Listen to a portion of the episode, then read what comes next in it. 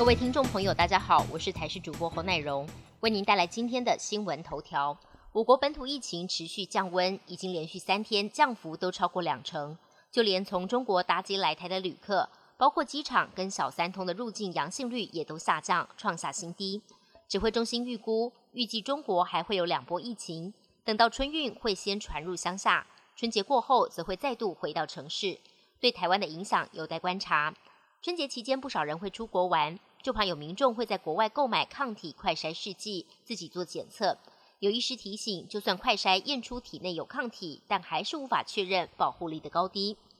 春节脚步逼近，国内最会赚钱的医院长庚医院宣布，为了奖励员工在疫情期间的辛劳，今年每个人除了会有五个月的年终之外，还会加发两万元红包，每个人可以比去年多领到一万块钱，合计砸下了四十四点五亿。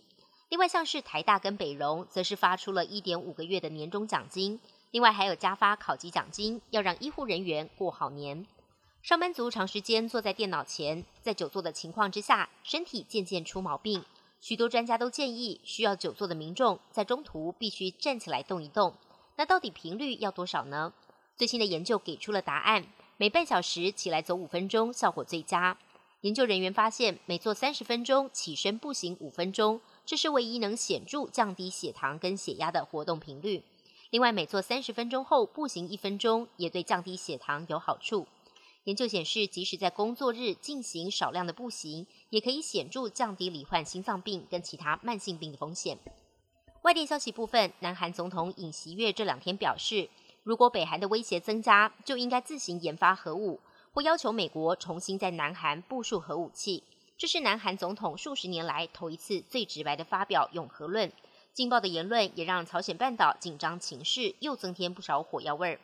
专家分析，尹锡悦突然抛出了永和新主张，可能是借机要北京管住平壤，或是拉抬首尔在美韩同盟的身价。呛辣的言论也再度引爆话题。瑞典国有矿业公司十二号表示，在瑞典北部探测到全欧洲最大的稀土矿藏。根据初步估计，当地可能蕴藏超过一百万吨的稀土氧化物。稀土是现代生活中不可或缺的元素，它在绿能转型中扮演重要的角色。欧盟希望这项发现能减少对中国稀土的高度依赖。